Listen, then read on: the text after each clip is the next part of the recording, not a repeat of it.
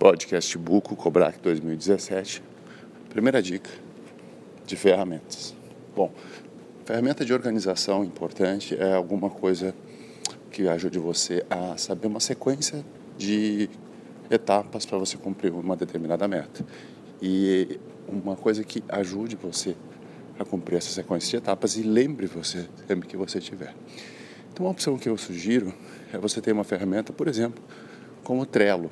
Trello é um organizador de tarefas e esse organizador de tarefas permite fazer o seguinte: permite que você saiba dividir as etapas né, de iniciar, fazer e concluir, por exemplo, e dividir em pequenas partes. E essa divisão em pequenas partes dentro do Trello é extremamente facilitada. Então, essa, essa nomeação de tarefas dentro do Trello, primeiro de sequência, se chama é, quadros. Aí você pode dividir em um, dois, três, quatro quadros.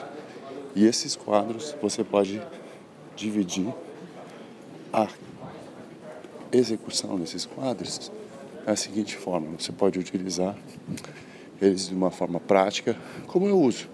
Por exemplo, quadro com tarefas a fazer, quadro com tarefas em andamento ou sendo feitas e quadro com tarefas concluídas ou prontas. Eu até acrescento às vezes mais um quadro que é referência, ou seja, recursos, arquivos, fotos, imagens que ajudam você a fazer as atividades uh, serem iniciadas com alguma fonte, alguma coisa. E dentro dos quadros, uh, ou seja, você já organizou as etapas, dentro dos quadros você pode salvar cartões.